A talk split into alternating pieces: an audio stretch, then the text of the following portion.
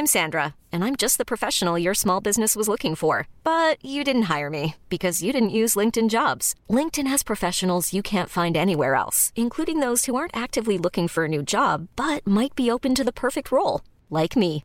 In a given month, over 70% of LinkedIn users don't visit other leading job sites. So if you're not looking on LinkedIn, you'll miss out on great candidates like Sandra. Start hiring professionals like a professional. Post your free job on linkedin.com/achieve today.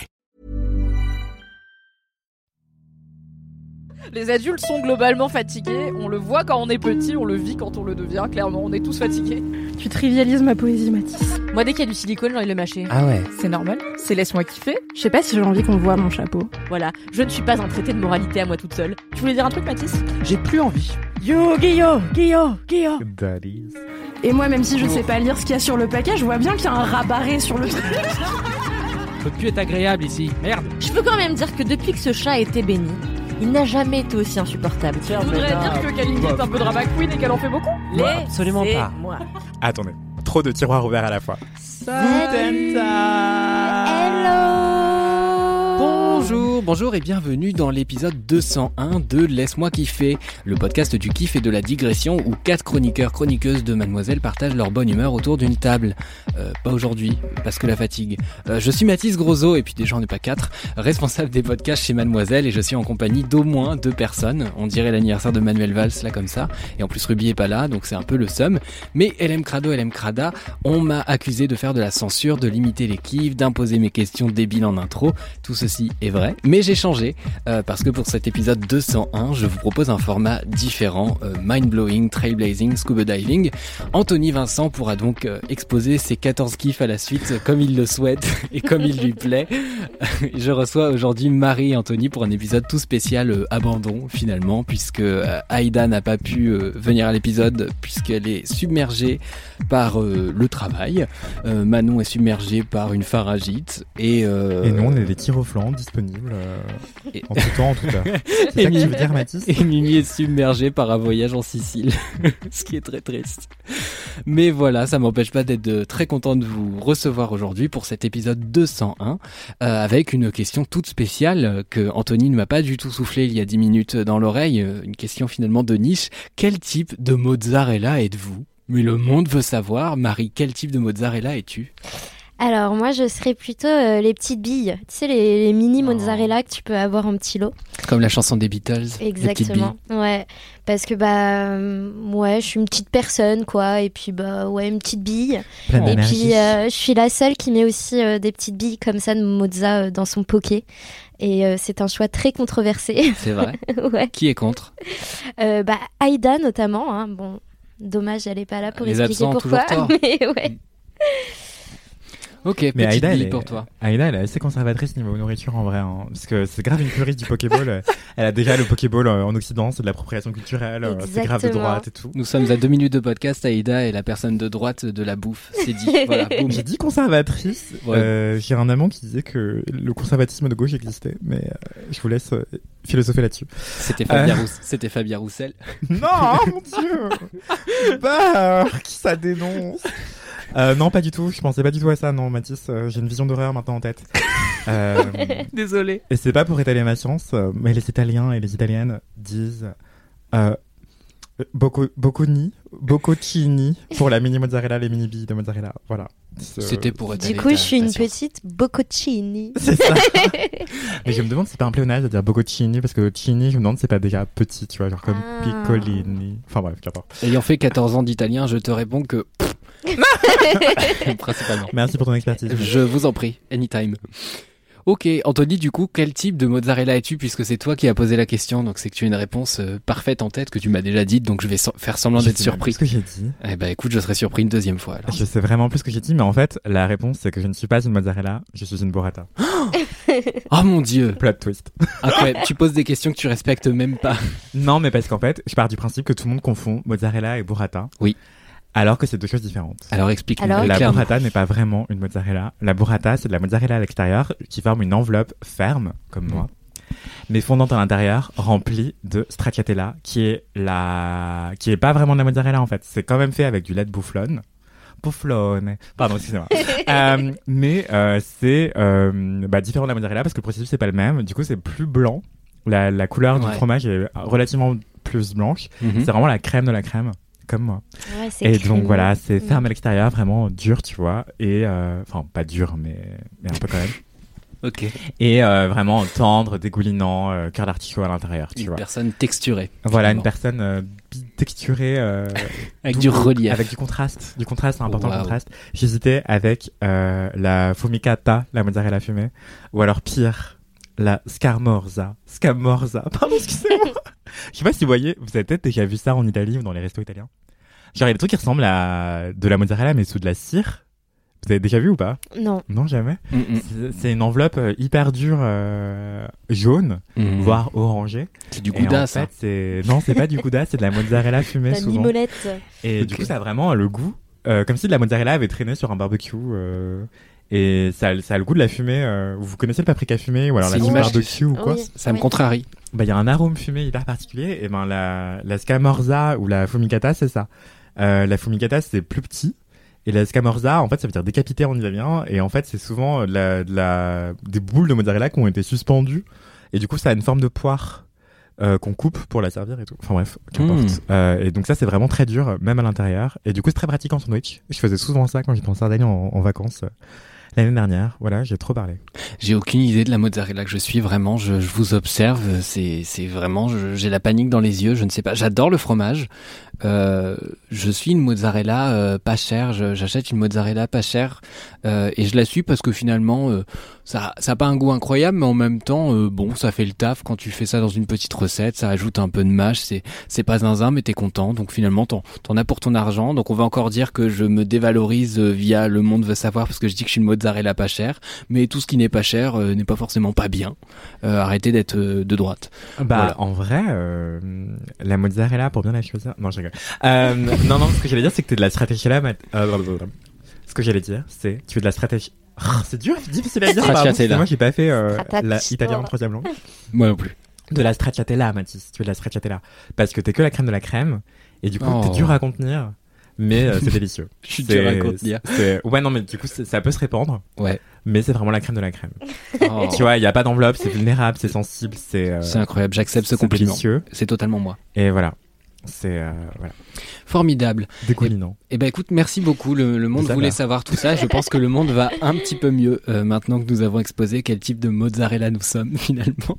Et si vous ne savez pas la choisir, cherchez euh, mozzarella AOP, la mozzarella di Bufflone, voire mieux de, de la mozzarella di Bufala Campana, C'est incroyable. qui est, euh, qui est Elle une appellation d'origine protégée. Ouais. Et du coup, made in Italy, c'est hyper important. euh, vous cherchez l'appellation d'origine protégée. euh, là, c'est vraiment délicieux. Vous allez faire de la vraie mozza. Et en même temps, c'est vraiment très très bon. En effet, je confirme. Est-ce que vous avez des commentaires, les petits amis? Yes. Vous êtes en train de chercher. Ah, vous saviez que ça arriverait. Vous le saviez. Marie, est-ce que tu as un commentaire depuis ton dernier passage qui était il y a quoi? 4, 5 épisodes? Quelque chose comme ça Sachant qu'on a eu Ouais, 30 000 c'était épisodes ça. 200 depuis. On Ouais. était vraiment. Allez, encore un joyeux anniversaire, ça, ça devenait un peu lourd. Mais euh, nous sommes au 201, nous sommes passés à autre chose. Regardez-nous, nous avons grandi. Euh, voilà. Alors déjà, je suis très contente parce qu'il y y a plusieurs euh, LM Crado qui m'ont envoyé euh, des photos de leurs chats qui sont comme le mien, des petits chats pervers qui viennent renifler euh, pendant l'acte sexuel. Et même, bah, j'ai eu plein d'anecdotes drôles de chats qui viennent même pendant l'acte sexuel. Du coup, je suis rassurée. Continuez à m'écrire. Hein, si- S'il y en a d'autres parmi vous à qui ça arrive, continuez à m'écrire parce que je pense que vraiment, il y a une enquête à faire sur le sujet. hein. Et puis voilà, j'aimerais vraiment savoir, euh, même interroger un expert, quoi, savoir pourquoi mon chat fait ça. Est-ce que euh, le veto m'a arnaqué euh, sur la castration hein, Peut-être, sûrement. Du coup, je sais pas, il y a un truc à tirer au clair. Du coup, continuez à m'écrire, envoyez des photos de vos chats, ils sont trop beaux. Et puis, bah, on est dans le même, le même bateau. Après, j'avais reçu euh, plein de messages super mignons, notamment bah, d'une jeune femme qui était euh, elle aussi étudiante euh, en journalisme et du coup elle aussi en stage. Du coup, on a pu un peu partager bah, toutes les deux nos propres expériences et c'était vraiment super cool. Et il y a un message qui m'avait beaucoup touchée, c'est celui de Maya Yel qui me dit coucou petit message d'une M Krados, LM Krados pardon. Je voulais te dire que quand j'ai su que c'est Mathis ou Anthony qui a parlé de toi en mode euh, la meuf que je forme, oh là là, et ben là oh my god c'était trop cute. Je me suis dit qu'il fallait que je leur dise de t'inviter dans LMK. Après j'ai oublié de leur envoyer un message et une semaine après tu étais dans mon casque. Ça m'a fait trop plaisir. J'ai eu l'impression d'avoir écrit un peu l'histoire avec vous. Non, je rigole, mais euh, mais voilà. Et profite de ton stage. Enfin, c'était adorable, quoi. C'est Anthony, il faut savoir que je forme personne euh, actuellement. je, je suis alternant, il manquerait plus que je forme quelqu'un euh, à me former, moi qui suis moi-même en formation. Ça fait non, trop non, de, non, de non. forme. Te dévola- euh, là, te Ah, dévalorise pas. Ah non, mais c'est un fait en tu fait. m'as aidé pour les podcasts. hein. Oui. Si Non mais tu m'as alors non non, alors, je peux apprendre des choses, mais je ne forme pas. C'est pas mon métier, c'est pas. Enfin, je, suis- je suis en formation en fait. Bah oui, Techniquement, je suis étudiant encore. Donc euh, voilà, c'est de, c'est de ça que je voulais parler. Ok, Anthony, est-ce que tu as un commentaire toi? Oui, j'en ai plusieurs, mais je vais être bref. Désolé, Mathis. Non, vas-y, fonce. On Il y a plus Marion, de temps. qui est une personne non binaire transmasculine qui m'a envoyé euh, son histoire avec les poils. C'était hyper intéressant. Continuez de me raconter vos, votre rapport au, to- au poil parce que je trouve que ça raconte beaucoup de nous, de, des dictats de la société et de ce vers quoi on pourrait aller. Il y a Maeva qui m'a raconté son histoire avec euh, les framboises dans le jus d'orange, les framboises surgelées dans le jus d'orange, parce qu'en fait, Ah, étant une belle personne, elle aussi, elle utilise des fruits pour rajouter du goût dans les eaux, les jus, etc. Elle utilise des fruits surgelés comme des glaçons, et ça, c'est le meilleur tips de l'humanité. Et enfin, il y a, enfin non, c'est pas du tout enfin, je raconte n'importe quoi. Il y a aussi Lana qui m'a raconté à quel point elle aussi, elle avait passé un EVGF de l'enfer. Donc merci, on n'est pas seul, on est ensemble dans cette galère. Et euh, je vote pour qu'on invente ça, juste une grosse before de mariage ou Ouais. juste euh, une pré-soirée de mariage. Voilà, c'est très Ouais, bien. grave. Arrêtez de vouloir enterrer le célibat. Le célibat, c'est très bien. Euh, De ouf. oui, je suis célibataire. Est-ce que ça s'entend? Et enfin, il y a Colline, c'est surtout ça le commentaire sur lequel je voulais revenir. Je sais pas si vous vous rappelez dans un épisode précédent de l'MK, euh, qui n'est pas encore sorti, je crois, à l'heure où on tourne cet épisode, mais qu'importe. Il y a une personne qui nous avait envoyé un message boubou, un message réré, un message bourré, où elle racontait qu'elle voulait que je l'adopte. Oui. Oh. C'est ça qui disait C'était que son kiff c'était une pétasse. oui Je me souviens de ça, bien sûr, Et Colin. du coup, elle m'écrit, je cite. Bonsoir. Alors, est-ce que suite à un message bourré, je participe au titre du dernier LNK plus grand flex de ma vie? Je pense le mettre sur mon CV. Plus sérieusement, je pense t'envoyer des papiers d'adoption puisque tu as accepté de m'adopter. Et je voulais te remercier pour tes kiffs, mais surtout le incroyable que tu dégages. Bon, ça c'est, j'arrête les mots doux. elle dit aussi, euh, elle rêve de faire une randonnée avec moi où je lui parlerai de mode et je lui ferai une routine skincare. Et euh, voilà. Et enfin, elle me dit que euh, bah elle adore euh, LMK donc euh, voilà. Merci beaucoup du soutien Colline. Ton message est adorable il faut qu'on s'envoie des papiers d'adoption mutuelle. Je ne sais pas si la France accepte ce genre de cross adoption pour l'instant mais le monde veut savoir. Voilà. Merci merci beaucoup Trop et toi bien. Mathis est-ce que t'as des commentaires? Alors moi j'ai des commentaires, mais j'ai choisi d'en prendre un sur le compte de Laisse-moi kiffer, parce qu'il faut continuer de, de lui écrire et de l'alimenter, évidemment. Euh, quelqu'un qui dit, donc quelqu'un, ce quelqu'un c'est Shana, euh, qui nous dit « Hey, un gros merci pour tout vous, quoi ». J'ai découvert LMK depuis peu, je vivais un peu sur une autre planète et depuis j'ai repris depuis le tout début. Cette personne aime bien insister sur des voyelles, peut-être que c'est Aïda, on ne saura jamais. et là, idée de folie, je note tous vos kiffs que je me réjouis de faire aussi et je les balance dans une grande jarre. Non seulement j'ai l'impression de faire un investissement de ouf de ma vie en écoutant votre podcast sur le canapé, mais en plus je suis rechargé de kiff à vie. Donc merci, merci, merci. Et je trouve que c'est une très bonne idée de faire ça au fur et à mesure parce que si tu tapes ce chantier en mode ah dis donc j'en suis à l'épisode 169, j'aime vraiment beaucoup ce podcast. Si je reprenais tout depuis le début pour tout noter, ce serait pénible. Sachez que en tout cas moi depuis que je suis là, je peux pas trop garantir pour le reste, mais donc depuis l'épisode 159 si je dis pas de bêtises, j'ai on, a coutume de noter sur le site mademoiselle.com les kiffs. Donc euh, voilà, vous donnez pas cette peine, n'empêche que je trouve que c'est une bonne idée cette idée de jarre et d'aller piocher à droite à gauche et d'aller découvrir des trucs un peu au hasard. Après des fois il faut faut les contextualiser quand même parce que le kiff vous avez juste le titre du truc où vous vous demandez un peu sur quoi vous êtes tombé. Mais voilà, je trouvais que c'était une bonne idée donc je, je la posais là et merci Shana de, de nous avoir découvert et de, de faire tout ça. mais surtout il y a les kiffs qui sont relativement détaillés dans les descriptions des épisodes non? Ah oui, non, mais c'est ça. euh, C'est, le truc, c'est qu'on a l'équipe dans, dans les trucs des épisodes. Mais après, si la personne veut prendre en note pendant, avoir une écoute studieuse de Laisse-moi kiffer. impressionné J'adore. Qui sommes-nous Ouais. pour juger finalement? Je trouve ça très chouette. C'est trop pas, beau. je suis admiratif Et euh. c'est trop beau en plus quand elle dit chargé de kiff à vie. Oui, c'est trop Ouais. mignon. Alors j'ai, plusieurs anecdotes de stars parce que j'en ai une qui est extrêmement courte et qui tient vraiment en deux phrases. Euh, c'est Épuisette qui nous dit coucou, j'ai une anecdote de star. Il y a quelques années, ma grand-mère a croisé pardon Pascal le grand frère au bingo. Voilà voilà. Et je trouvais ça court, mais extrêmement efficace finalement. euh, Pascal le grand frère au bingo. euh, bon, je pense qu'on a, ça tient en trois mots, mais franchement, ça vaut le détour.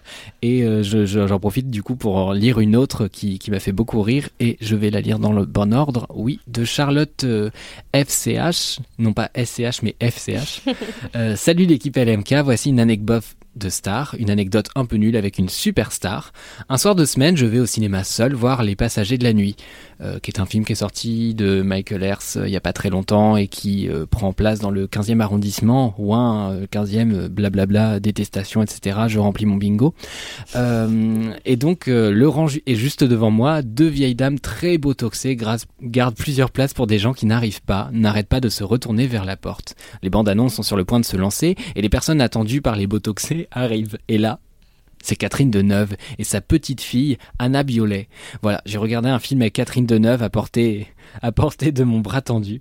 Je ne lui ai pas du tout parlé, bien sûr, je l'ai regardé, hop, hop, hop, j'essaie de retrouver ma ligne, pardon, je passe d'une capture à l'autre. Voilà, je l'ai regardé fumer sa cigarette à la sortie en faisant semblant de téléphoner pour me donner une contenance. voilà, des bisous, des bisous Charlotte. Attends, mais je réalise à travers ce message que euh, Benjamin Biolay et Catherine Deneuve sont dans la même famille en fait. Bah, et je pense qu'ils ont des fêtes de famille que vous, que vous et moi n'avons pas. euh, Ouais, les fêtes de famille du cinéma français où tout le monde couche avec tout le monde. Ouais, c'est un peu Euh, ça. Du coup, c'est Cara Mastroianni avec Benjamin Biolay, j'imagine? Ouais, je pense que c'est ça le bail. Mazette. Moi, j'avais, Voilà. j'avais oublié cette histoire aussi. T'imagines Noël chez les Deneuve Non, mais c'est un, délire. Genre, euh, ça donnait une drop des, réalisateurs de ouf euh, en mode Oh, j'étais avec. Enfin, bref, peu importe. Mais toujours est-il que, bah voilà, Catherine Deneuve, vous le saurez, va encore au cinéma, fume encore des cigarettes. Catherine, il va falloir arrêter de fumer des cigarettes. Non mais dites-vous, mon fond d'écran pendant au moins un an, ça a été Catherine Deneuve avec un domac et un Birkin Oh. dans la rue en train de marcher. Genre vraiment, elle, elle est allée chercher un domac et elle rentrait chez elle. elle a Mais- tout compris avec le Birkin. Avec elle a le tout compris. Le fameux Ouais. On attend encore vos PayPal. Euh, toujours est-il que Catherine Deneuve, j'ai pas mal de gens que je connais qui l'ont croisée, donc faut croire qu'elle déambule régulièrement dans Il faut Paris. croire qu'elle vit ici. Non, mais il y a pas mal de stars que tu croises pas parce que genre, euh, je pense qu'elles se baladent pas trop, qu'elles sortent pas trop ou je sais pas ou à couvert. Il y a aussi des stars qui portent des perruques. Vous saurez, j'ai déjà croisé des stars à perruques euh, en vélo ou à vélo avec des perruques. Je, je sais pas comment tourner ça. vous avez compris l'idée. euh, Peut-être Francis Lalanne avec une perruque blonde, mais vous ne le reconnaîtrez jamais. On ne sait pas. On, on- on ne sait pas. Voilà.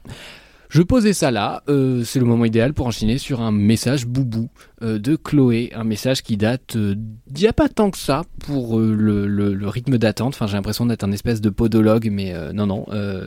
ce message date du mois d'avril. Mais tu sais, pour avoir des rendez-vous chez les spécialistes, c'est un enfer. Ouais, mais je crois que les podologues, il y en a plein, non? Du coup, ça Allez, va. message Il y en a boubou. un en bas de chez moi si tu veux. Ah bah super. Mais c'est bien. Mais J'ai pas de problème de C'est pied, une dame, laissez-moi. elle a l'air très gentille, mais euh, je Ok. sais pas, ouais. Elle a du monde.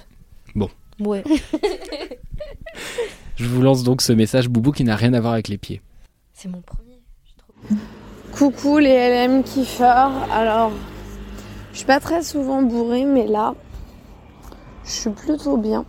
J'ai trois verres dans le nez et je suis à Malte, donc franchement, meilleure vie.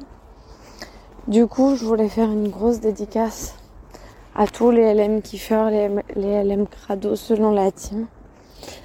Et vraiment, si vous avez l'opportunité d'aller à Malte, go for it. C'est trop bien. Et genre dans l'hôtel, dans l'hostel, le Marco Polo, un truc comme ça. C'est trop bien. Il y a plein d'étrangers. Tu rencontres trop de gens et tout, c'est trop bonne ambiance. Vraiment. C'est le message boubou, le message réré, le message bourré. Heureusement, ma guest house, elle est tout droit. Sinon, je sais pas comment je ferais. Mais du coup, merci à vous parce que vous illuminez mes journées, mes soirées quand ça va pas. Et ça, ça fait grave plaisir. Du coup, je vous fais des gros bisous à tous les auditeurs, les auditrices, les réalisateurs du podcast, ceux qui font partie Toute du une équipe, podcast, hein. etc. Du coup, je vous fais des gros bisous. Plein de, de cocktails maltais. Voilà, je vous embrasse. Bye. Oh. C'est adorable. Merci Chloé. On est content d'illuminer tes journées et vous illuminer les nôtres. Nous et toute l'équipe de réalisation de. de Exactement, notre podcast nos Human 47 employés finalement Évidemment. du pôle podcast euh, Dans la de. Mademoiselle International Brand euh, Cette entreprise du CAC 40. finalement. Je suis trop contente, j'ai un point commun avec elle. Parce que moi aussi, à chaque fois que je suis bourrée, j'ai l'impression que chez moi, c'est toujours tout droit. Et, et- et souvent, c'est toujours tout droit, mais vraiment. Bah quand t'es un oiseau, techniquement ça marche. Ouais, bon, bah là, Bof. des fois, faut, faut tourner un peu, tu vois, mais c'est vrai que c'est toujours. euh, C'est droit. Merci.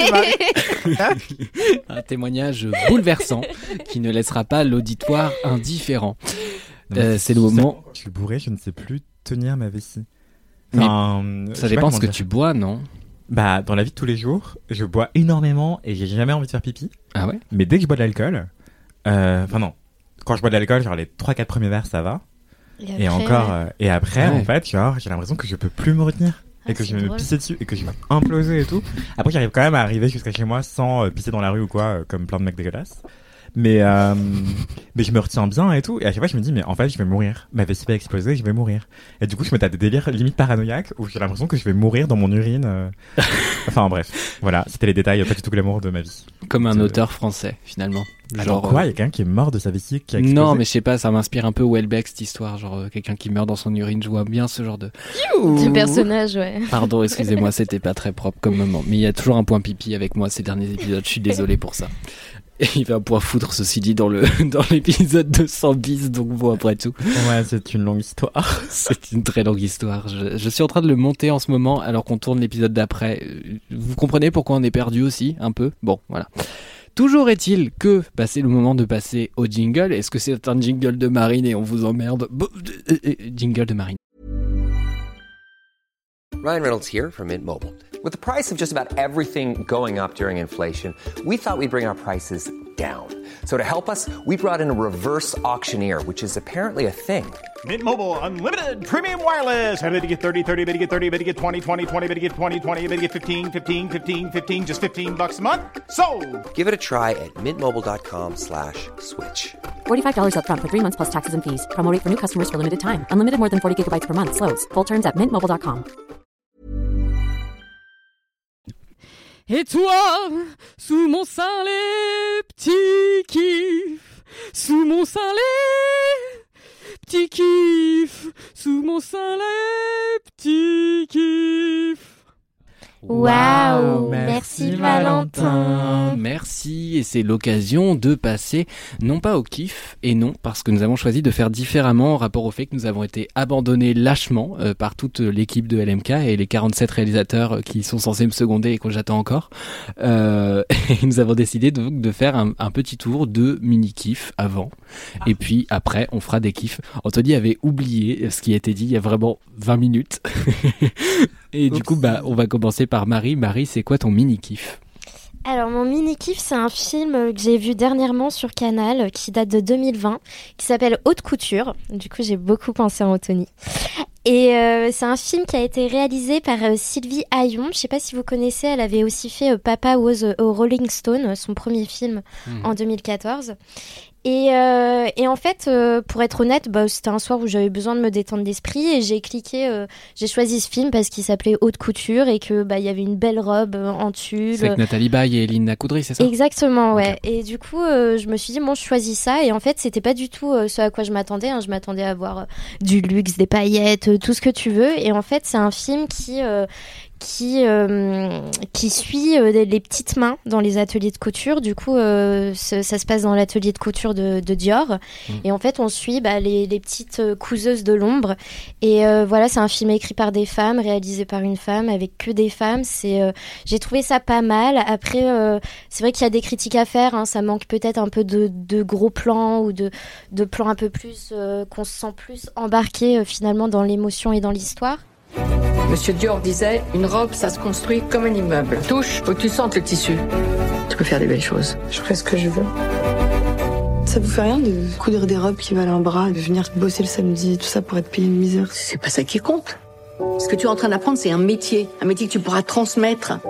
C'est ça la vraie richesse. Ça m'a surpris et j'ai trouvé euh, ouais que c'était intéressant à voir et que ça, ça prenait vraiment le contre-pied de l'image qu'on se fait vraiment euh, de la haute couture et là euh, vraiment on va voir les, les petites mains et j'ai trop aimé. Ok, trop cool. Et du coup, t'as regardé ça euh, en mode euh, vraiment pour le thème, et après tu t'es genre laissé embarquer. Je me suis euh, laissée embarquer alors que c'était vraiment un film beaucoup plus euh, bah, sérieux, tu vois, un film société, de, de texte et tout. Il y avait, il y avait peu de, de tenues, peu de défilés en fait. C'était, on était vraiment sur le métier de la couturière. voilà, de, elles font une, une collection qui va sortir et, et voilà, on est vraiment que dans les ateliers, que dans le, le travail très ingrat et j'ai trouvé ça ouais intéressant. Et du coup, c'est quoi euh, l'histoire Enfin, c'est quoi le film narratif pour euh, permettre de montrer tout ça? Alors du coup, c'est euh, Nathalie Baye qui joue la chef d'atelier des couturières à la Maison Dior, qui en fait réalise sa dernière collection avant de prendre sa retraite. Et ça se passe à Paris. Et un jour dans le métro, elle se fait voler son sac à main par Lina Coudry, du coup Mhm. bah, César du meilleur espoir Ouais. féminin pour Papier Chat en 2020. Et, euh, et en fait, la jeune fille est prise de remords. Après, du coup, elle ramène, elle voit le, cahier de croquis euh, de dessin euh, dans le sac à main et elle le ramène à la maison Dior, à la couturière. Et, là, la couturière, bah, un peu pour la punir et en même temps aussi pour la, la stimuler, lui dit bah, tu veux pas essayer de coudre quelque chose Et là, elle se rend compte que bah, la jeune fille est super douée. Du coup, elle, elle essaie un petit peu bah, de la prendre sous son aile et de lui transmettre un métier. Voilà pour faire quelque chose de sa vie parce que bon euh, après on est peut-être un peu des fois dans les clichés hein, sur euh, sur la banlieue j'ai lu plusieurs critiques hein, qui étaient pas euh, Mm. super à fond pour le film hein. on disait qu'on restait trop en surface Ouais. euh, trop de stéréotypes un petit peu mais je trouve que ouais le métier des couturières est quand même bien mis en lumière Ouais. Moi, j'avais peur de ça. J'avais peur d'un film un peu euh, sur euh, sur le bord, un peu genre le ténor, le brio et toute la toute cette espèce de vague de films français où il y a un espèce de gentil blanc euh, Oui. qui vient sauver le le méchant des banlieues qui en fait est un gentil arabe, donc tout va bien, tu vois. Enfin, ouais on- c'est un peu ça c'est toujours le même fil blanc en fait euh, C'est un peu ça. ouais tu te demandes s'ils l'apprennent à l'école forcément Est-ce, est-ce qu'on est là-dedans encore dans on est là-dedans. Hmm. Raf. Pas trop, un petit peu. Après, moi, je trouve que c'est un peu nuancé avec de l'humour. Mhm. Euh, Et puis au final, euh, non, euh, la jeune fille, elle demande pas d'aide. Elle se sauve toute seule parce qu'elle en a envie. Hein, ça, on le comprend très bien. Euh, elle renvoie chez plein de fois Nathalie Baye et ça, c'est bien fait.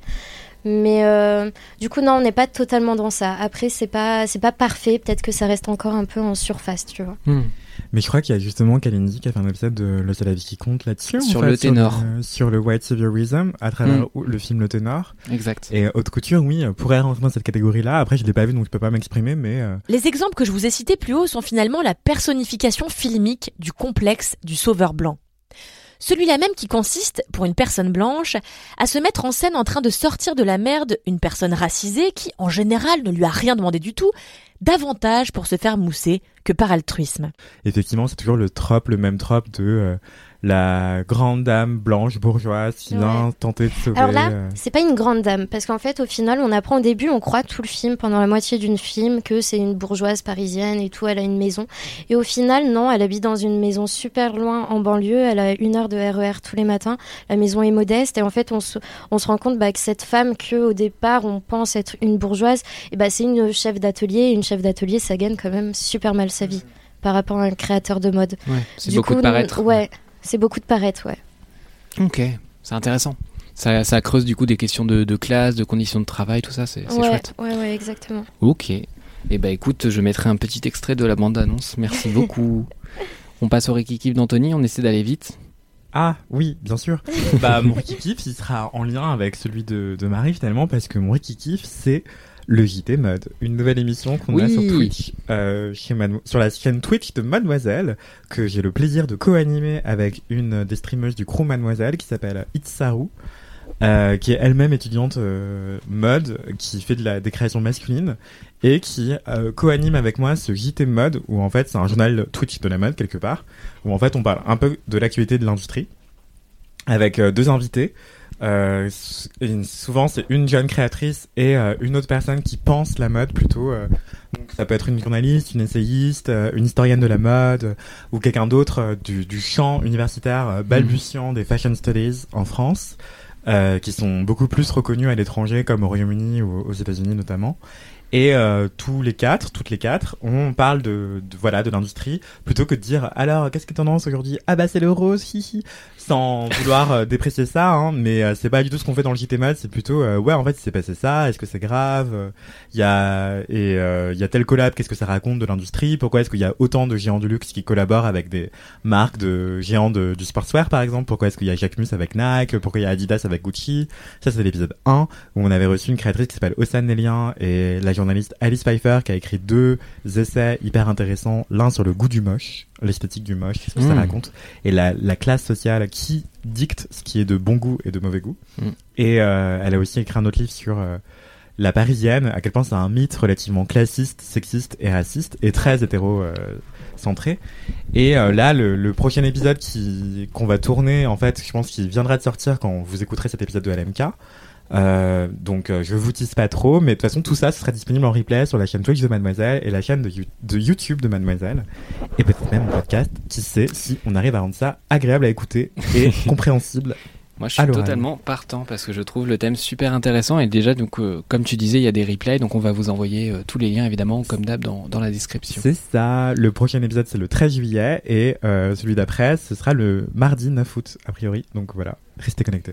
Trop bien, Et trop toi bien. Mathis, c'est quoi ton kiff? Et moi, mon Kiff, on en a parlé tout à l'heure dans Jeudi Tout. Jeudi Tout, c'est une autre émission de Mademoiselle sur Twitch. Comment référence Et oui, non, mais en fait, euh, voilà, c'est, je, je comptais pas en parler dans Jeudi Tout, mais en fait, il se trouve que pour la première fois, j'y ai participé. Donc, Jeudi Tout, en gros, c'est une émission sur Twitch qui fait un peu euh, making of de la rédac de Mademoiselle, où en fait, on va parler de, bah, des articles qu'on fait, des podcasts dans mon cas, et euh, bah, de tout ce qu'il y a autour de ça, euh, et de débattre de ces sujets-là et tout, parce que, bah, en fait, c'est pas parce qu'une personne de la rédac écrit sur un sujet que les autres n'ont pas d'avis ou n'ont pas euh, des choses à apporter, donc c'est toujours intéressant d'en, discuter. Et du coup, tout à l'heure, An- Anthony m'a posé des questions sur euh, bah, les différents modèles économiques qui pouvaient exister dans le podcast. Et je lui ai évoqué une série de fiction euh, que Binge Audio a lancé, qui s'appelle le Sobcast. Et le Sobcast, bah, j'ai pas écouté énormément d'épisodes, parce qu'il y en a pas tellement disponibles. Il y en a que 6, je dis pas de bêtises, à l'heure où, on enregistre ce podcast. Et c'est un bonheur. En fait, c'est une série qui est payante et dont les 5 premiers épisodes sont gratuits. Et euh, je trouve que c'est un pari un peu fou parce que déjà de la fiction en podcast, il y en a pas tant que ça. C'est difficile à faire, c'est difficile à écrire. Et euh, bah là, c'est très bien fait. La musique est excellente en plus. Et en fait, euh, on suit euh, la vie d'un voisinage. On est dans un immeuble où euh, l'ancien propriétaire de tout l'immeuble et tout, qui est un peu une vieille figure euh, tutélaire du truc, vient de mourir. Et il a décidé, en mourant dans son testament, de faire des conditions un, peu à la con pour faire chier la meuf de la librairie d'en bas qui avait un peu envie de mettre le grappin sur l'immeuble. Et en gros, à partir de ça, on essaie de comprendre un peu les relations des différentes personnes d'un appart à l'autre. euh, telle personne qui a du désir pour l'autre, l'autre qui déteste machin, machin qui pense que machin, en fait, il discute avec machin et en fait, on apprend des trucs. Enfin, c'est vraiment genre euh, du commérage. Sauf que c'est du commérage avec euh, des épisodes de 5 à 6 minutes, on va dire, euh, où ça va extrêmement vite. À chaque fois, je les sens pas passer. Je suis vraiment, attends, déjà. Et c'est super addictif. Binge Audio présente le Sobcast Roger est mort. Roger est mort. Roger est mort. Roger est mort. Roger, est mort. Eh oui, je suis mort. Pour moi, c'est fini. Pour eux, tout commence. Et euh, je trouve ça vraiment bien joué. Je crois que c'est que 4,99 par mois, ce qui est totalement correct. Et euh, accessoirement, je trouve que c'est ce pari euh, qui est intéressant de faire payer les gens pour du podcast, parce qu'en fait, tout simplement, c'est une industrie qui est extrêmement précaire et qui et sur laquelle c'est difficile d'avoir de l'argent, même avec la publicité, euh, même avec les épisodes sponsorisés. Et je trouve ça intéressant que des contenus euh, éditoriaux ou des contenus, euh, dans ce cas-là, euh, artistiques, bah, puissent tout simplement, en fait, qu'on puisse montrer qu'ils ont une valeur, en fait, qu'ils ont une valeur pas moins qu'un livre, pas moins que une, une musique ou quoi. Et euh, là, c'est vraiment une création collective avec une musique originale, euh, avec une personne qui a vraiment écrit et pensé les textes, etc. Et une réalisation, je crois que c'est Quentin Bresson qui réalise, mais de toute façon, euh, Quentin, on lui doit plein de- d'excellentes réalisations pour euh, Binge Audio, notamment euh, si vous avez déjà écouté le podcast On est chez nous, bah, c'est lui qui faisait ça. et- J'adore. voilà, et, et il, il travaille, enfin, il est vraiment excellent dans son travail, dans son travail. Et, euh, et voilà, du coup, je voulais vous parler du Sobcast euh, que je vous invite à découvrir. Vous avez les cinq premiers épisodes euh, en accès gratuit sur toutes les applis d'écoute. Ah, trop bien. Et si ça vous tente, bah en fait, euh, libre à vous de continuer ou pas. Et je crois que c'est à partir du 11 juillet qu'ils vont balancer un épisode euh, genre tous les jours. Enfin, ça va aller beaucoup plus vite, quoi. Et ça s'écrit comment, Euh, bah soap comme un soap opéra, tu vois. Donc euh, S-O-A-P et cast comme le cast de podcast, donc euh, C-A-S-T. En un seul mot. En un seul mot, absolument. Voilà. Et euh, bah, du coup, c'est peut-être le moment de passer finalement au kiff. Du coup, je suis très perturbé de faire plusieurs tours. J'ai j'ai le tournis. Euh, Ah, rien que ça. Vous savez que j'avais payé une fois pour un podcast audio. C'était lequel? Et C'était un podcast, non, je donnerai pas son nom parce que c'était une grosse merde. C'était un podcast érotique. Et Ah, c'était euh, gênant. Ah, ok, d'accord. Waouh. Ouais, genre avec des petits bruits comme ça. Mais vraiment pas du tout excitant, tu vois. Et le mec qui faisait des petits râles. Là, je passe mes lèvres sur ton cours. T'as écouté là, combien mais d'épisodes tout C'est censé m'exciter, tu vois. Non, non, c'était vraiment quand- au tout début où ils avaient sorti des podcasts un peu érotiques et je m'étais dit, bon, je vais aller voir, tu vois, c'est un Hmm. moyen. euh. Et non. bah, c'est un Mais ton chat a apprécié. Il a fui. Peut-être que c'est la solution. Ah, Peut-être que c'est la solution. Ça veut tout dire. Mais il y a un podcast érotique que j'écoutais parfois. Faut que je regarde s'il existe encore et s'il sort encore des épisodes, mais c'était Vox et ils ont Ah, un pendant oui. masculin, enfin un pendant pour personne à pénis, mais en fait en vrai c'est vraiment masculin, Ouais. qui s'appelle Cox. Et euh, bon, les trois quarts des histoires sont très euh, cis hétéros, mais il y en a quelques-unes où c'est euh, genre des histoires gays et tout. Mais bref, mais en fait je réalise que je préfère écouter les histoires sonores où c'est des meufs qui racontent que les histoires sonores où c'est des mecs qui racontent, quand bien même ce seraient des mecs qui racontent une histoire gay. Ah ouais. Et je me suis dit, waouh, j'ai vraiment un esprit bizarre. Et euh, mais bref, je trouve ça hyper intéressant euh, de confronter mon érotisme, mon imaginaire érotique à celui d'autres personnes. Et celui de l'audio, en fait, permet justement de l'appréhender différemment, euh, Mm. pas de manière hyper sexualisée, et au contraire de laisser de la place justement à, À l'imagination et Ouais. tout, ouais. À l'imaginaire érotique et à, à le faire travailler euh, cette imagination-là. euh, et ben, comment est-ce qu'elle se frotte, sans mauvais jeu de mots, à l'imaginaire érotique de quelqu'un d'autre? Avec mauvais jeu de mots, en vérité. Non, c'est un très bon jeu de mots, je pense. Ça me fait penser à Roland Barthes qui compare le, le- le plaisir de la lecture à un texte. euh, bref, qu'importe. Le- oui, bah oui, de toute façon, Bon, laisse- non mais laisse-moi kiffer. De toute façon, c'est le podcast on cite Roland Barthes, donc je pense que tout le monde sera euh, de toute façon capable de compléter cette citation sans que tu la termines. Vous pourrez terminer cette citation à la maison. Marie, c'est quoi ton kiff? Alors mon kiff, euh, bah, ça sera encore un film hein, parce que euh, ces derniers temps j'ai un peu été euh, chamboulée ém- émotionnellement, du coup j'ai eu besoin de, de Hmm. me retrouver et de regarder des films. Et c'est ok. Et c'est ok, j'ai le droit. Il faut retourner au cinéma. Les... Maya a écrit un article sur le fait que bah, les salles peinaient à remplir depuis la, la crise du Covid et, et c'est dommage parce qu'il y a quand même pas mal de belles choses qui s'y passent, donc euh, c'est chouette que tu nous en parles. Et alors euh, ça part bah, d'une séance de projection presse euh, que j'ai faite euh, pour Mademoiselle. Trop bien. Du coup je suis allée voir le nouveau Thor, euh, Thor euh, Love and Thunder. Mhm. Bref, et euh, du coup, je vais faire une critique qui sortira le 13 juillet prochain. Du coup, euh, retenez bien, le 13 juillet, il y a JT Mode et après, il y a la critique de Thor. Bah écoute, ça sera sorti au moment où, enfin, parce que l'épisode il sort, euh, ta- ouais, et bah il sort au jeudi de la semaine prochaine, donc euh, ça sera bon. Du coup, c'est déjà en ligne. Allez-y. Euh, Sur mademoiselle.com. et en fait, je voudrais pas. Bon, ça va être un papier un peu personnel parce que bon, il m'est arrivé plein de trucs au niveau de cette projection, mais euh, voilà, ce film, il m'a un peu déçu parce que ben, on retrouve vraiment. Euh, euh, beaucoup de sexisme. Euh, Il y a euh, un petit spoil, la Nathalie Portman qui est encore là et qui cette fois-ci va devenir une super héroïne. Et en fait, ça m'a beaucoup dérangé qu'elle devienne super héroïne parce que bah, elle a une image. euh, au final, on la transforme, en- enfin, on lui donne ses super pouvoirs pour juste mettre en valeur euh, Thor et les hommes euh, dans le film. Et du coup, euh, ça, me dérangeait qu'elle soit là juste pour valoriser les postures euh, masculines. Et, euh, et, pareil, hein, euh, pour l'anecdote, j'ai euh, assisté à une conférence de presse avec euh, tous les acteurs du film et tout, organisée par Disney, par Zoom. C'était en direct de LA à 2h du matin, c'était génial. Tu passes dans le game. Attends, à Ouais, 2h du matin Ouais, 2h du matin. J'étais dans mon lit, comme ça, là, avec le chat à côté. et il y avait Nathalie Portman sur mon écran. Et en fait, ils ont mis au moins 20 minutes avant de donner la parole à Nathalie Portman. Et euh, parce qu'ils ont fait parler euh, tous les mecs avant. Et, et que, bah. Je sais pas, elle était là pour faire de la figure et ça ça m'a vraiment agacée. En plus, je regardais la conférence de presse pour elle. Mais c'est ton kiff. Euh, Alors non, ça c'est pas mon kiff. du coup, après ça, je me suis dit ouais, il faut que je cherche un film où euh, on a vraiment une super héroïne euh, badass qui en envoie et tout. Bon, Hmm. moi j'aime beaucoup Margot Robbie. Oui. voilà. Mais tu vois, je cherchais un peu dans l'univers Marvel et je suis tombée sur une étude de juillet 2019 réalisée par Women's Media Center. Et en fait, 97% des films de super-héros qui ont été produits ces dix dernières années ont été dirigés déjà par des hommes.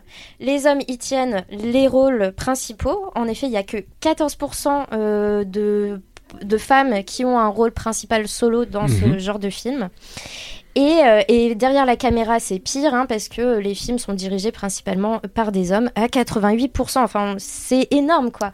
Et le premier film qui a été di- euh, dirigé par une femme, réalisé par une femme Mhm. sur une super-héroïne, c'est Wonder Woman, et c'est en 2017 par Patty Jenkins. Du coup, euh, c'était il y y a pas si longtemps, quoi. Ouais.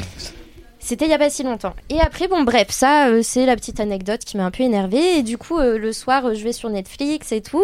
Je cherche des films de super-héros avec des femmes. J'en trouve pas, alors qu'il y en a plein avec des hommes, que ce soit des films Mhm. d'action, dramatiques ou comédie.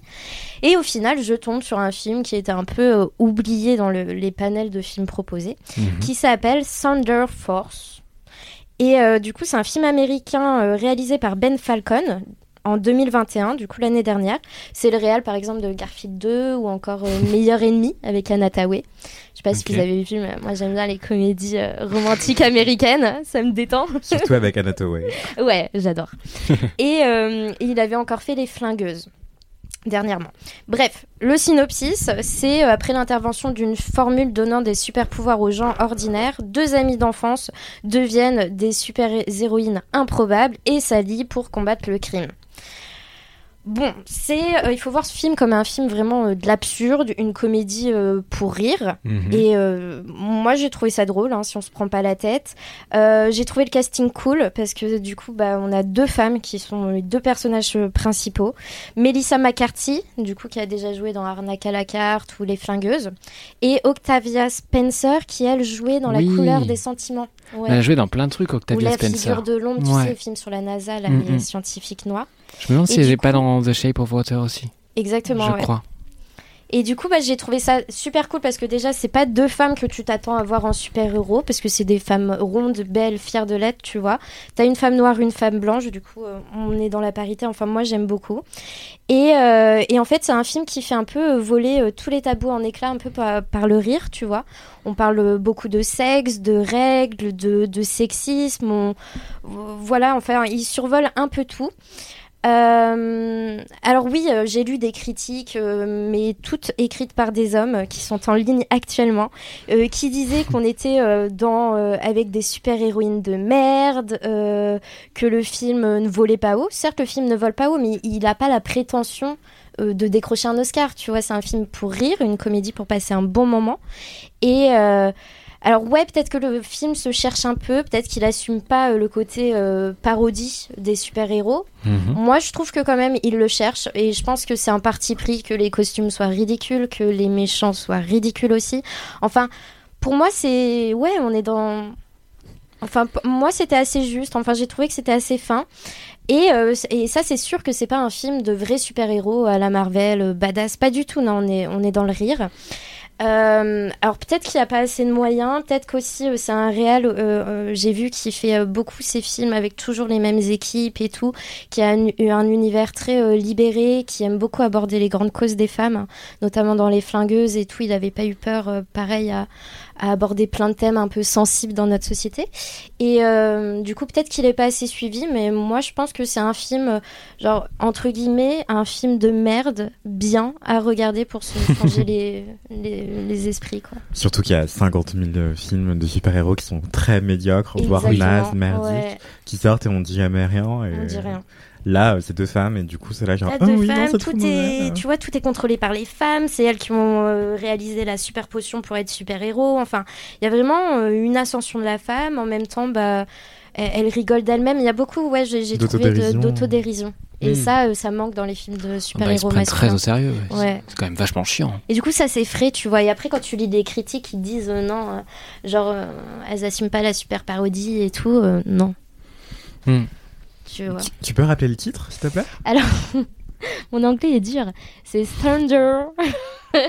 non, T-H-U-N-D-E-R et force euh, comme la force. Thunder et en Force. fait, ça veut dire. euh, Force du tonnerre Ouais, ouais, exactement. Parce qu'il y en a une, elle a plus un super pouvoir du tonnerre et l'autre plus de la force. Oh. Et elles sont complémentaires. Ah. Et c'est des best friends. Ce serait quoi votre super pouvoir à vous? Ah, c'est le monde veut savoir à nouveau? Oui. Waouh, on fait tout en double aujourd'hui. Oui. Euh, et- attends, le super pouvoir que je voudrais avoir ou le super pouvoir que je suis le plus proche d'avoir? Ah, que tu voudrais avoir pour cette fois. T'es proche d'avoir un super euh, pouvoir. Ouais. Non, mais je suis proche d'avoir le pouvoir d'ubiquité, tu vois. C'est genre, j'ai l'impression de réussir à faire plein de trucs en même temps. Ubiquité, je croyais que ça avait un rapport Ah, avec l'alcool, mais il y a cuite dedans, c'est pour ça. Non, ubiquité. Euh, mais euh, c'est euh, le truc dont ouais peut-être que je suis proche de ça tu vois c'est- ça me dérange jamais de me déplacer loin vite et de faire euh, plein de trucs en même temps genre euh, je suis une caricature de slasher tu vois. Mais euh, de personnes qui multiplient les activités pardon.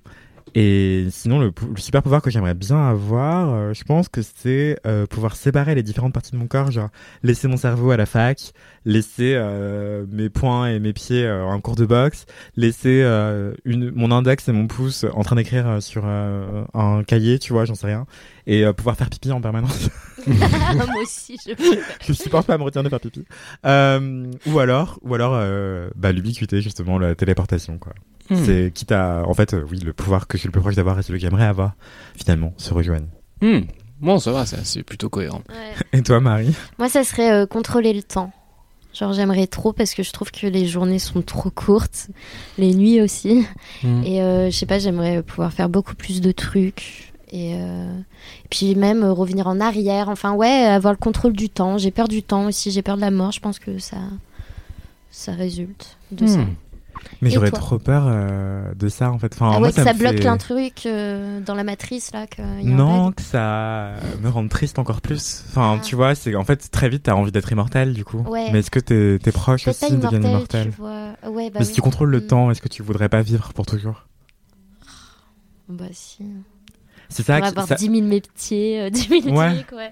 Moi, ça me met un peu en crise existentielle parce que si t'as le contrôle du temps, tu peux choisir de ne pas choisir, vouloir tout faire et vivre éternellement. Et voilà, ça me met vraiment en PLS euh, existentiel.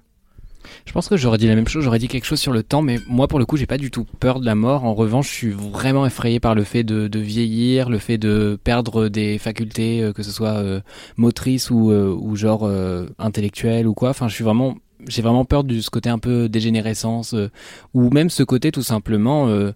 Bah, de perdre même euh, même perdre des cheveux un truc tout con mais du coup perdre euh, dans, dans mon imaginaire de la désirabilité. Enfin il y a plein de choses qui se jouent je trouve dans la dans la vieillesse qui me terrifient beaucoup plus que la mort où la mort je suis un peu bon bah je suis plus là tant pis.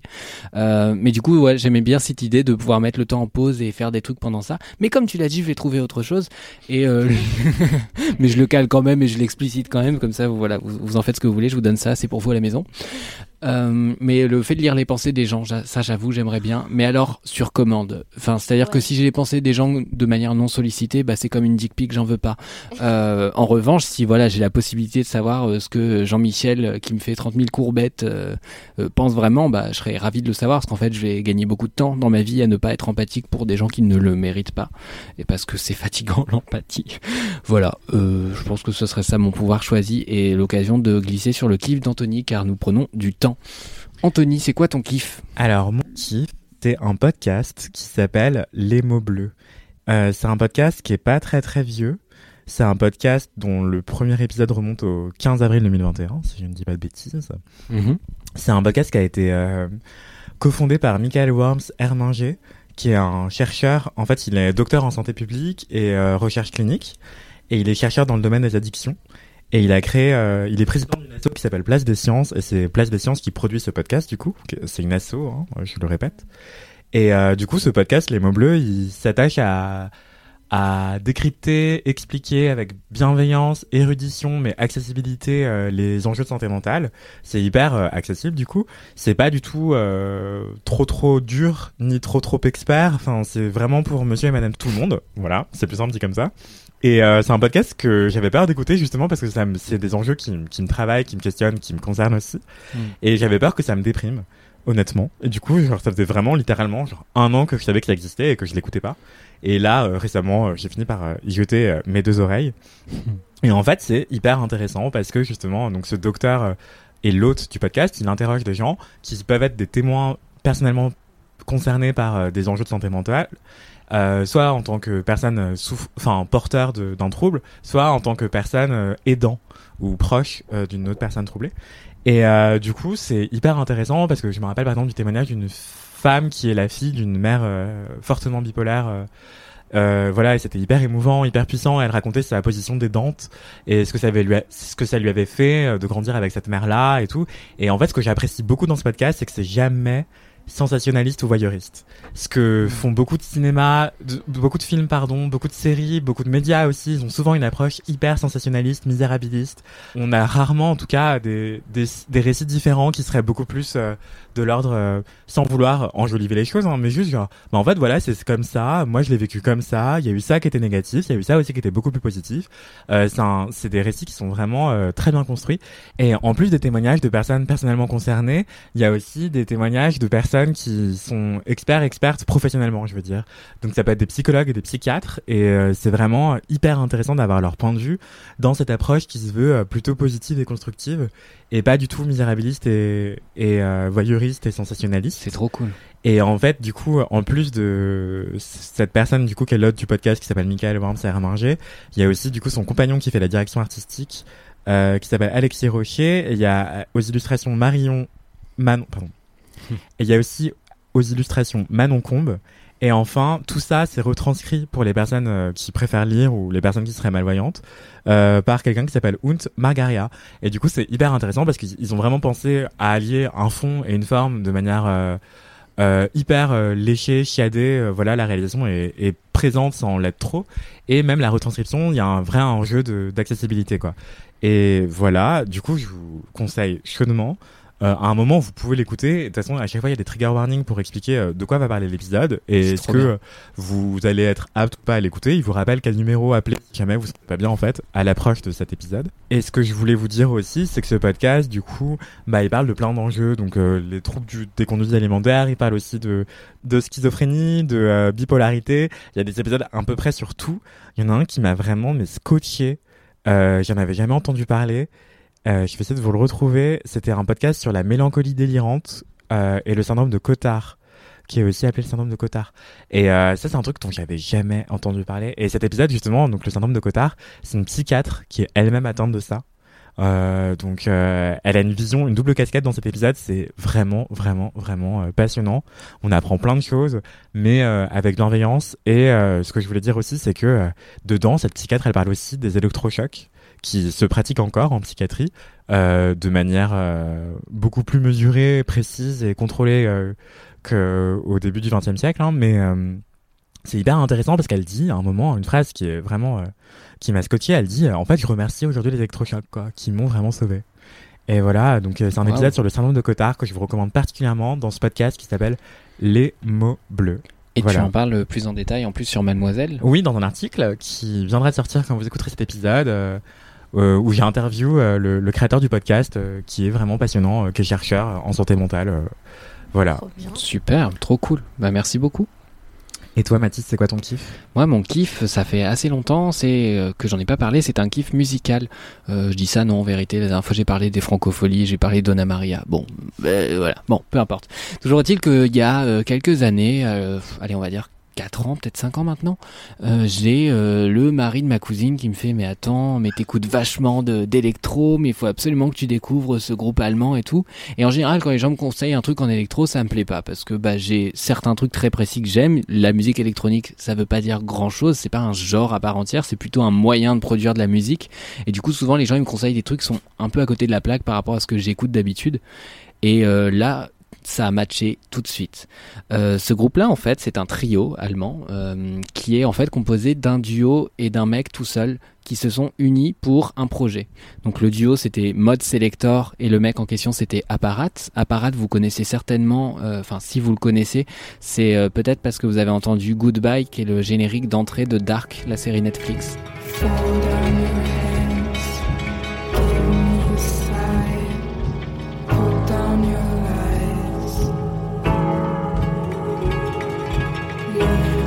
Et donc Apparat et Mode Selector ont fondé un groupe ensemble qui s'appelle Moderate, et ce qui est, ce qui est pas trop con. Et en fait, ils ont fait euh, quatre albums comme ça, et euh, bah mon kiff c'est euh, ce quatrième album qui est un retour. En fait, ils se sont séparés plusieurs fois parce que c'est un peu des drama queens, et à chaque fois ils sont en mode oui, on doit se concentrer sur nos projets solo, et genre deux ans après ils reviennent en mode en fait non. Et je trouve ça incroyable. Et à chaque fois c'est pas forcément très surprenant. Ils ont fait quand même une petite évolution sur leur troisième album. Là, j'avoue que le quatrième fait un peu de la redite, mais en même temps, c'est plus de chansons de modérate et l'album s'appelle littéralement More Data, ce qui est quand même assez drôle. Surtout que Data, il y a un des A qui est un 4, ce qui fait que c'est l'anagramme de modérate 4. Donc voilà, on est sur des gens euh, un peu euh, un peu chiadés. Enfin, ils ont un public où tout le monde a l'air d'être en école d'archi, c'est un peu un enfer. Mais euh, sinon, c'est très drôle à écouter. Et, accessoirement, c'est vraiment une, musique électro que je trouve à la fois intelligente et en même temps très accessible, dans le sens où en fait, c'est ça déconstruit beaucoup les rythmiques, etc. Mais en même temps, vous avez toujours une voix, donc la voix d'apparat, qui, qui a les mélodies solo, donc ce qui fait qu'on a des chansons et pas seulement une espèce de trance de euh, 10 minutes, un peu un peu difficile d'accès comme ça si on n'aime pas l'électro. Et je trouve que du coup, c'est un bon entre-deux qui est assez intéressant et qui est pourtant euh, bien référencé. Et euh, enfin, je veux dire, il y a, ça fait penser, euh, pour si vous écoutez de l'électro, ça fait penser rythmiquement à du Burial ou à du Fortet. Ça fait penser à plein de gens. Et en vérité, comme ils sont eux-mêmes à la tête d'un label et tout, c'est pas étonnant qu'ils puissent derrière avoir d'autres références en tête. Euh, et donc je les avais vus en live euh, à Wheel of Green avant que le festival ne devienne euh, l'apocalypse que peut-être vous avez vu sur les réseaux sociaux ou vécu. Euh, Eh oui. Marie pleine de goût. je, je l'ai, je l'ai vécu et j'ai échappé à la crève, je sais pas par quel miracle, parce que j'ai quand même dû me retrouver en sous-vêtements devant le métro à, à presser mes, mes- mon t-shirt et, et mon short. C'était un peu humiliant comme séquence. Il y avait un petit vieux qui me jugeait d'ailleurs. Si, si jamais tu écoutes ce podcast, arrête de juger les gens qui sont tout nus et qui font ce qu'ils peuvent. Euh, Pareil, moi, si le mec là qui m'a mis un gros coup de pied dans l'eau là et qui a pris ma. J'étais tartinée de boue là, si t'écoutes ce podcast, eh bah Bâtard. t'es un gros bâtard Grave, voilà. Donc c'était notre service après-vente de Will of Green. Toujours est-il que du coup, la, la, la veille de cette déconvenue, finalement, il y avait Moderate qui passait en live et en fait, ils ont fait un truc que je trouve super intelligent pour un DJ set. Il y a quand même beaucoup de moyens de foirer un DJ set. hein, on va pas se mentir. Je trouve que c'est quand même un truc où ça peut juste avoir l'air très froid de trop euh, de, de mecs qui sont devant une espèce de table et ils sont debout, tu vois. Enfin, concrètement, c'est ça une DJ set, tu vois. Genre, il y a pas moyen que les mecs euh, ils se lâchent et tout. Et en fait, là, ils ont rendu le truc super intelligent parce que, bon, déjà, ils jouent avec des projections derrière et comme ils ont un univers euh, graphique qui est très, très assumé et qui est très, euh, en fait, qui est très reconnaissable, bah, du coup, ils peuvent jouer avec ça, jouer avec des symboliques. Ils ont fait des putains d'effets de drama queen, de on met cinq plombes à venir sur scène, on fait des effets de lumière. En fait, on vient un peu, ah, on sait pas, est-ce qu'il arrive sur scène, est-ce qu'il arrive pas, et puis ils ont un chanteur, ça aide aussi. Et euh, en fait, ce qu'ils faisaient, euh, qui a rendu les gens fous, surtout les gens qui connaissaient déjà leur chanson évidemment, c'est qu'ils lâchaient euh, des espèces de mini teasing de, la chanson avec laquelle ils allaient faire une transition en lâchant des gimmicks. Euh, ils ont des gimmicks très forts dans leur chanson. Euh, ça peut être un son, ça peut être un truc du refrain, je sais pas. Ça va être. c'est compliqué à décrire. Mais en fait, ils jouent vraiment en lâchant parfois mais une demi seconde d'un son et les gens reconnaissent tous. Of the to that is vacant et ils hurlent, tu vois. Et je trouvais ça super bien fait de, de continuer le morceau précédent, on y va jusqu'au bout, etc. On fait la transe et genre on balance un petit truc en mode ah vous voyez ce qui vient après et il y a les gens qui se regardent en mode oh oh oh oh, oh. et ça monte et je j'ai rarement vu une un espèce, une espèce de ferveur collective aussi forte devant de l'électro qui est quand même euh, un genre de musique où les gens dansent assez seuls, je trouve. Ce qui est, ce pas un problème dans l'absolu, juste là je trouvais qu'il y avait un vrai moment euh, bah, à passer ensemble, ce que j'ai trouvé très chouette. Et Moderate, si vous connaissez, euh, c'est sûrement le morceau A New Error, qui est un morceau en fait qui a été pas mal utilisé en synchro, donc dans des publicités, mais aussi par Xavier Dolan dans Laurence Anyways. La scène avec les vêtements qui tombent, bah c'est du Moderate ce que vous entendez.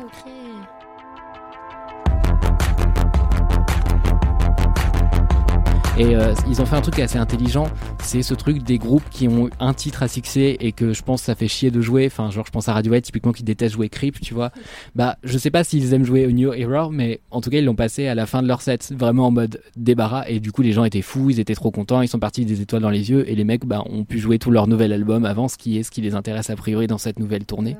Et ils vont faire une tournée des Zéniths là bientôt et j'ai trop hâte et je crois que je vais reprendre une, une place ça fait partie des gens euh, où vraiment euh, je pense que je pourrais les voir vraiment plein de fois. Je m'en lasserai pas. J'ai pleuré euh, cinq fois pendant le concert. Enfin après je pleure tout le temps encore une fois. Mais c'était vraiment un moment très fort. En plus c'est des musiques que j'ai beaucoup écoutées dans enfin c'est une musique qui peut être un peu deep. Donc du coup je l'ai écoutée parfois dans des états émotionnels assez assez intenses Et euh, du coup, voilà, c'était assez fou de les, voir en live et avec la voix d'apparat que je trouve parfaite. J'aimerais ta voix, s'il te plaît. Euh, bah voilà, c'était un, moment de, concert unique dans ma vie. Et ce quatrième album, j'adore le, réécouter. J'adore écouter euh, tout ce qu'ils ont fait globalement. Je, ne m'en lasse pas. Et c'est assez rare en musique parce que je me lasse très vite des choses. Voilà, n'hésitez pas à nous à revenir sur euh, bah, sur nos kiffs, tout ça, et parce que je serais ravi de parler de modérate avec des gens qui écoutent. Voilà. Mais ta description du fait que les gens réagissent au moment où ils reconnaissent euh, un gimmick musical qui annonce le morceau suivant. Ouais. Euh, ce- cette tension, ce travail du suspense, euh, de mise en tension du public, ça me rappelle une notion pour décrire euh, les musiques dites arabes euh, en France, euh, ce qu'on appelle le tarab en, en arabe. Je sais Uh-huh. pas si je le prononce bien et je voudrais pas euh, mal euh, exprimer la, la chose, mais en gros, ça désigne justement euh, ce travail de la transe du public, Mm. où en fait beaucoup de chanteuses euh, arabes vont travailler. En fait, c'est des morceaux qui sont très très longs, Ouais. et elles vont faire exprès de de faire de retarder le moment où elles vont faire le Mm. truc que tout le monde attend et tout. Et ça me fait aussi penser à une Whitney Houston par exemple qui fait exprès. Ouais. And I? Et elle attend, et tout le monde est là. Tout monde est là au bord de ses lèvres en train de se dire mon dieu elle va le dire elle va le dire elle va le dire et après elle le dit et là t'as l'explosion d'extase Ouais. et ben ça c'est le tarab et euh, c'est un truc que j'adore vivre en concert alors même que je suis agoraphobe euh, donc quand tu le décris j'avais des frissons en y pensant je vois très bien de quoi tu parles Baptiste Ouais, c'est des moments très forts en vrai de, de concert et je trouve ça, même si je sais que c'est répété, etc. Je, je sais pas, il y a, y a un truc qui se passe. Il y a un truc qui est vrai et qui est et qui encore une fois je trouve euh, rare dans les DJ sets. Enfin typiquement j'ai vu euh, Justice au Solidays, j'avais trop hâte, j'ai trouvé ça mais vraiment nul. Enfin j'ai trouvé qu'il y avait rien, il y avait pas d'âme. Et euh, bon après il faut dire qu'ils ont joué des morceaux qui étaient pas du tout les leurs mais vraiment genre de A à Z, qui étaient même pas remixés. Genre ils ont passé I'm so excited, les gens étaient contents. Je te me dis non mais si je voulais écouter ça j'irais en boîte. Tu vois ça me fait chier que des mecs que potentiellement t'as payé ta place, tu vas aller voir et tout, ça te fait chier qu'ils te jouent le son de quelqu'un d'autre de A à Z, tu Mais vois. ça se fait pas trop en plus euh, Bah, entre DJ. ouais c'est bizarre Ouais. Bah ça se fait euh, si t'es le DJ euh, du mariage de Sophie et Martin, tu vois, félicitations à eux, mais euh, ça se fait bof euh, sur un concert quand t'es une Ouais, putain de star internationale, tu vois, ça fait vraiment Parce flemme que quoi. dimanche là, euh, dernier, j'ai regardé la vidéo de McFly et Carlito qui Ah. ont fait euh, la première partie de David Guetta. Je sais pas si t'as vu. Ils ont mixé à Ibiza. Ah, ils sont trop forts. Ils ont, auront tout fait dans leur vie. Ils ont mixé à Ibiza en première partie de David Guetta et tout. Un énorme truc, tu vois. Et euh, à un moment, ils arrivent euh, quand même. David Guetta veut vérifier euh, ce qu'ils vont jouer avant la performance. Ouais. Du coup, ils font écouter leur set et ils avaient repris un morceau bah, de David Guetta sans euh, avoir rien changé. Oh. Et là, David Guetta leur dit Bah non, ça dans le monde des DJ, ça se fait pas du tout. Genre, Non. euh, tu peux avoir plein de problèmes. Il dit Bon, là, c'est moi. Je vous dis rien, mais il dit en même temps, ça me fait chier parce que moi, je voulais jouer le morceau euh, pendant ma partie, tu vois. Bah ouais. Et euh, du coup, apparemment, non, ça, ça se fait pas. Bah ouais, non, ça se fait pas euh, tel quel en fait. Enfin, tu fais du, du remix ou tu empruntes des petits bouts. Enfin, tu fais des références comme fait, fait très bien Kid Smile dans ses mix où tu reconnais un morceau en mode oh putain, il est en train de, de citer en fait du euh, Oui, une Blessed Madonna, tu vois. bah mais ouais. c'est pas euh, c'est pas on va jouer le morceau en entier et puis on va pisser, on revient dans une demi-heure, tu vois. Enfin, dans ce cas-là, je suis DJ, tu vois. Enfin, Ah oui, oui. s'il y a DJ, c'est faire des playlists Spotify. Abonnez-vous à mes playlists. Voilà. et c'est Eh le bien, j'en fais aussi d'ailleurs sur Apple Music. Oh Euh, trop bien. illustré par, par des mimes, euh, parce que j'adore ça. Elles ont Ah. des noms très très très évocateurs. Et je m'appelle Anthony VNCT comme sur tous les autres réseaux sociaux. euh, Et on vous donnera le lien des playlists de toute façon que vous Voilà. retrouverez en description. Il faudra essayer de deviner ce que signifient les, les acronymes de mes playlists. Ah, c'est des acronymes. Waouh. Moi, j'avoue que c'est vraiment très clair. très explicites en vrai. Ah, bon, c'est déjà ça. Bah écoutez, les petits amis, je crois qu'il est l'heure de se quitter. Merci les LM Cœur. Merci LLM Cœur de, de votre écoute, de votre fidélité, même si on nous abandonne. De Non mais qui passait, cet épisode était super bien, hyper enlevé. Mais euh, l'épisode était très bien très bien. rythmé et tout. euh, Vous voyez. Aïda, Mimi, on n'a pas besoin de vous, en fait. Non mais on sera ravis de vous retrouver la Mais on semaine prochaine. avec grand plaisir. On aide les LM Cœur à apprécier quand on est au complet en vrai. étant euh, En incomplet. ah oui voilà en étant euh, imparfait euh, en, en comité réduit dirons-nous. Concentré concentré de bonheur comme finalement de la mozzarella. Voilà. La boucle est un épisode mozzarellesque. Eh ben écoutez, merci beaucoup. Et puis bah si vous voulez vous abonner euh, sur nos euh, réseaux sociaux, vous avez tout dans les notes du podcast. Vous pouvez nous envoyer des commentaires, des messages boubou, des anecdotes de stars, des vides bolos, des LMK Rock, tout ça sur le compte Laisse-moi kiffer ou sur nos comptes respectifs Instagram. Abonnez-vous sur les différentes plateformes. Lâchez-nous 5 étoiles, si personne le fait plus de toute façon. Moi, sur Apple Podcast. Ou alors vous retrouvez tous nos articles sur mademoiselle.com. Voilà. Mais ça, ça n'existait Ma- pas. en mais Marie, elle n'a pas été briefée. euh, et, et en vrai, ça fait très longtemps qu'on l'a pas fait, mais de temps en temps, ça fait du bien de remettre des vieilles traditions. euh, parce que moi aussi, j'ai mon petit côté réac. D'ailleurs, touchez-vous bien le qui kiffe. Et si vous voulez m'envoyer des photos de salade avec de la mozzarella, de tomates mozza ou, ou de mozzarella fumée ou mieux de burrata, preneur. des mozzarella au bureau. Une burrata de ces qu'on coupe. Ouais, coupé en Ah deux. là ouais. là là Mais là là. récemment, j'étais dans un restaurant et ils écrivaient genre demi burrata et c'était faux. C'était genre un quart de tiers de mozzarella burrata, de burrata pardon, arnaque. C'est cher. Et oui, Marie, le meilleur des pornos, c'est une burrata qu'on coupe en deux et la regarder dégouline. Et c'est sur ces mots euh, de fin amis. Voilà. Bisous à tous. Désolé les salut. véganes. Bonne soirée. Désolé, bonne soirée les LM Caribou.